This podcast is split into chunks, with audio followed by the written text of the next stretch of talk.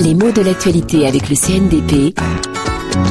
Yvan Amar. Après une élection qui a suscité tant d'enthousiasme, on pouvait penser que Barack Obama avait droit à son état de grâce, mais en fait, ce n'est pas si sûr que cela. État de grâce, une expression qui est née dans le vocabulaire politique. Juste après mai 1981, François Mitterrand venait d'être élu euh, président de la République, et il est vrai que les premiers mois de sa magistrature se sont déroulés dans un climat d'euphorie et de confiance totale dans ce nouveau président qui, dans un premier temps, bien sûr, hein, semblait échapper à toute critique. Alors, la situation de 1981 n'est pas du tout celle de 2009. Les inquiétudes sont beaucoup plus grandes euh, aujourd'hui. Et si l'élection américaine ouvre la porte à de nombreux espoirs, la confiance placée dans Barack Obama est très liée à ses premières décisions et à ses résultats. État de grâce, donc, c'est pas sûr. Obama attendu sur tous les fronts. C'est ce que j'ai entendu hier sur RFI.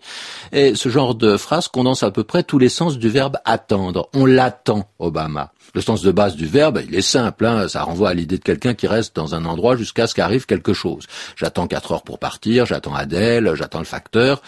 Et la plupart du temps, la phrase sous-entend qu'on est persuadé que l'élément qui fera cesser l'attente va arriver. On attend Adèle parce qu'on a rendez-vous et on attend le facteur parce qu'on sait qu'il doit passer. Et pourtant, le verbe sert à pointer une immobilité sans objet parfois. Qu'est-ce que t'attends le déluge?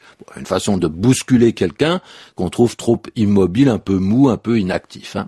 Mais le verbe attendre a un sens particulier quand il se conjugue de façon pronominale. Je m'attends à ce que projection dans le futur, on pense que quelque chose va se faire. Est-ce que c'est un espoir?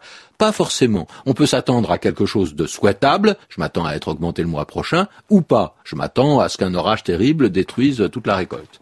Autre sens dérivé, attendre quelque chose de. J'attends beaucoup de ce rendez-vous. C'est-à-dire, je pense qu'il aura de bons résultats. On se projette dans le futur, on espère. En même temps, c'est parfois presque comme une mise en demeure. Si on vous dit j'attends beaucoup de vous, cela peut parfois vous intimider, vous coincer, vous inhiber. C'est un petit peu la situation dans laquelle se trouve actuellement euh, Barack euh, Obama.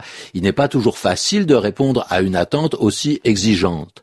Dernier sens abordé, celui de l'expression je l'attends de pied ferme, qui signifie qu'on est prêt à la rencontre et même à l'affrontement. On est prêt et on n'a pas peur et l'expression est bien différente de celle qui dit je l'attends au tournant, qui évoque beaucoup plus l'idée qu'on attend la faute de l'adversaire, on guette son faux pas pour mieux l'attaquer ou pour en venir à bout. Alors, euh, on attend Barack Obama avec espoir.